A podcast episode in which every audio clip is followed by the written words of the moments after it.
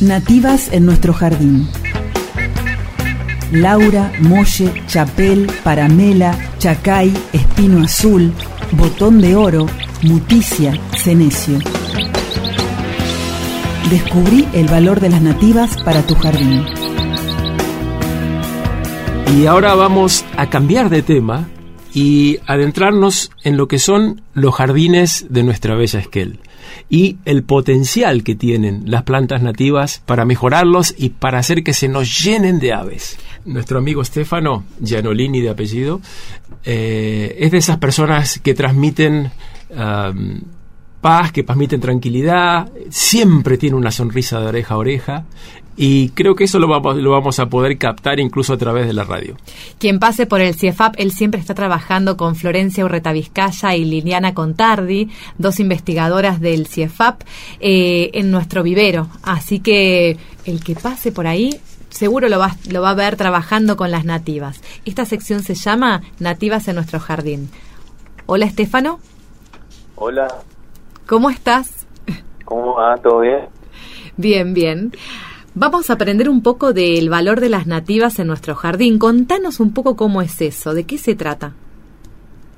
Eh, bueno, las eh, plantas nativas son eh, un gran recurso que tenemos acá en la zona patagónica y, y bueno, está es muy interesante ponerlas en valor, ¿no? Porque uno siempre está viendo que hay un montón de, de plantas, de flores hermosas de otros lugares, pero las nuestras no tienen nada que envidiarle, son igual de lindas, o más quizás. Así que es una muy buena opción para, para nuestra zona, no solo por la belleza, sino también por eh, contribuir a los ciclos de, biológicos de la zona, ¿no? Sí, viste que uno tiene la idea que si no lo compra en un vivero no sirve y en todo el mundo las plantas que usamos como ornamentales generalmente son las mismas especies. Es increíble, pero en todos los países del mundo uno va a un vivero y encuentra las mismas plantas. Y ahora está esta nueva tendencia de utilizar eh, plantas nativas y algunas son realmente muy lindas, pero nos cuesta realmente internalizar el hecho de que estas plantas puedan ser bonitas. La chaura, por ejemplo, es una planta fantástica y uno no la puede conseguir en ningún vivero. ¿Ustedes quieren decir entonces que nuestros jardines pueden transmitir nuestra identidad?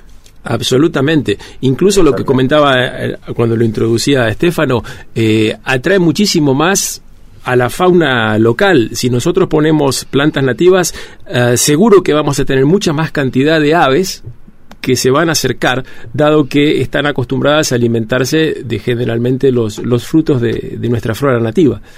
¿De qué especies estamos hablando, Estefano? Contanos un poco. Eh, bueno, también no solo aves y también podemos sumar a los insectos, que también supongo que atraen aves, ¿no? Todo se arma el ciclo. Y también que mm, podemos decir que también son más, eh, no tienen tantos requerimientos ah, de cuidado, ¿no? O sea que están adaptadas al, al sitio, al lugar, a los suelos y al clima acá de la zona. Así que casi que podríamos decir que hasta ahorramos agua de riego y nada, un poco de energía también. Y estas especies nativas, em, para llevarlos, para prepararnos, ¿no? Y llevarlas a nuestro jardín, ¿dónde uno puede conseguirlas? Estará preguntando el oyente que nos está escuchando. Y bueno, eh, tenemos, em, a ver, si lo hacemos eh, más em, extensivo para todos, la verdad que teniendo en cuenta las temporadas de, de semilla de las plantas, podemos ir a buscarlas a, cualquier eh, campo acá cercano a la zona, ¿no? O sea que vos estás proponiendo que nosotros podemos hacer nuestras propias plantas. Es una, a mí me parece una, una muy linda práctica alternativa, eh, facilita, no, está, digamos, fácil para todos el recurso y también está la opción, obvio, de comprar la planta ya grande en un vivero. No, pero tu idea me parece fantástica porque uno valora más eh, lo que le costó cierto esfuerzo o si uno fue protagonista del proceso. Por ejemplo, si vos, claro, eh, vos podés tener una muy linda foto de un ave en internet, pero si la foto la sacaste vos es otra cosa. Entonces la plantita, si vos la hiciste desde semilla, eh, no la vas a disfrutar de la misma manera que si fuiste y la compraste en un vivero. Totalmente. Lo mismo que hacer la huerta, ¿no? Me imagino que la satisfacción debe ser similar. Hablaba un poquito de el calafate. Hoy vamos a hablar de esta especie. Bien, bien. Bueno, el calafate es una de las especies que estamos trabajando eh, bastante en el vivero desde hace unos años. Eh, ya va a ser unos cinco años que está Liliana, que le está metiendo mucho al, a esta planta. Empezamos con, con conocimiento de la semilla. A ver, hay un conocimiento de base de calafate, de la planta, de, su estructura, digamos, eh, arquitectónica, de los frutos, de las flores, está toda detallada, em, pero nosotros estamos dando, digamos, un paso más y la estamos tratando de llevar para el lado del, del manejo de la planta, ¿viste? Para el, cultivo, digamos. Ya que tiene un potencial eh, bastante importante con el tema del fruto, ¿no? Entonces, em, a partir de, de esto, estamos em, cultivándola y conociéndola, pero digamos a, mediano plazo la planta, ¿no? Conociendo bien todo el ciclo y, y estos sí son datos que no, no están, digamos. Hasta ahora em, el calafate eh, es una planta que está en proceso de, de conocerla y de domesticarla, si quiere, ¿no? Conocer más estas especies nos va a permitir poder disfrutarlas más, aprovecharlas mejor, porque estabas hablando recién de, de la utilización, del uso de sus frutos, no solo embellecer nuestros jardines, o sea, tienen un, un doble rol, ¿no? Eh, que estén presentes en nuestros espacios. Absolutamente. Eh, absolutamente, incluso, por ejemplo, yo les puedo dar, esta mañana tenía 17 palomas araucanas en mi jardín. La paloma araucana es la paloma típica acá de los bosques andino-patagónicos, por eso el nombre también. Y es difícil, no es fácil de ver. Y sin embargo, acá en Esquel, si uno está atento, la puede ver. Y estaban justamente comiendo frutos de, piracanta, que es un arbusto nativo, pero si tuviera arbustos, eh, que es un arbusto exótico, pero siempre prefieren los nativos y atraen más a las, a las especies. Pero de todas formas, lo que lo quería mencionar porque estamos justo en esta época.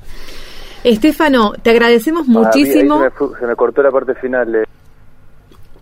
Te agradecemos muchísimo, Estefano, eh, la participación en esta primera columna, eh, así como la columna de los contenidos sobre cocina. Vamos a estar hablando a lo largo de todos los programas, todos los jueves a las 18 y 30, eh, sobre el valor de las especies nativas, el valor de nuestros recursos, reconocerlos, conocer, saber, nos lleva también a poder aprovecharlos mejor, eh, disfrutarlos más, como decía Héctor en la apertura del programa, y bueno, a la audiencia que se anima a, a explorar.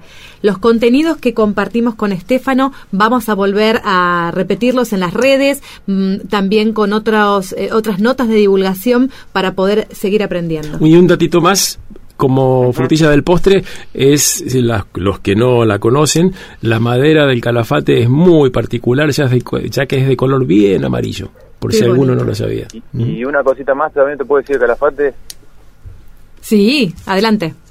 Eh, sí que tiene una digamos una una gran capacidad productiva, ya que la, la planta crece desde el bosque hasta la costa, o sea que tiene un potencial interesante, digamos, a nivel productivo. Se adapta a muchísimos ambientes.